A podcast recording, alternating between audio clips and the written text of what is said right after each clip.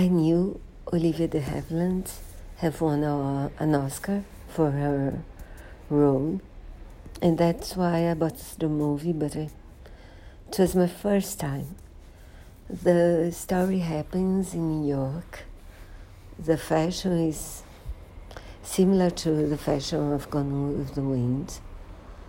She's very shy, very nice, very good, very kind, not very pretty.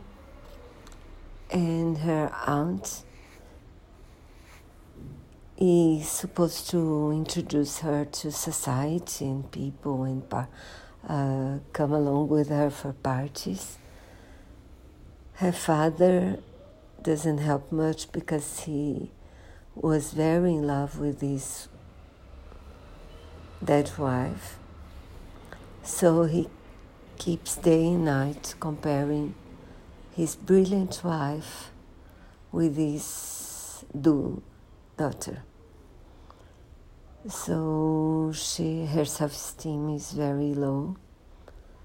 They went they go to a party and there a young man stood her up because he finds her boring. And then there is this charming, enchanting, handsome guy, Montgomery, Montgomery Clift and he invites her to dance. They start to talk, and then she has to go, but he calls her at her home almost every day. And she is very charmed by him because she she loves the, his attention, his, his kindness, his interest. And her father saw, uh, sees, sees it happening and worries because he thinks that he, the man, Montgomery Clift, wants only her money. She has some money of her own, but she will be much, much richer if when she has her, her father's money. And so her father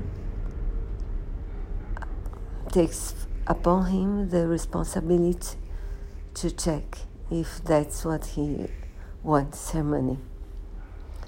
And from then on, the film changes completely. She, you see everybody, you see everything changing and it's a story very well told. And her, her work is really, really impressive. So is Montgomery Clift's. So are the actors that play her father, the maid, and her aunt. So don't miss it. It's a wonderful, wonderful movie.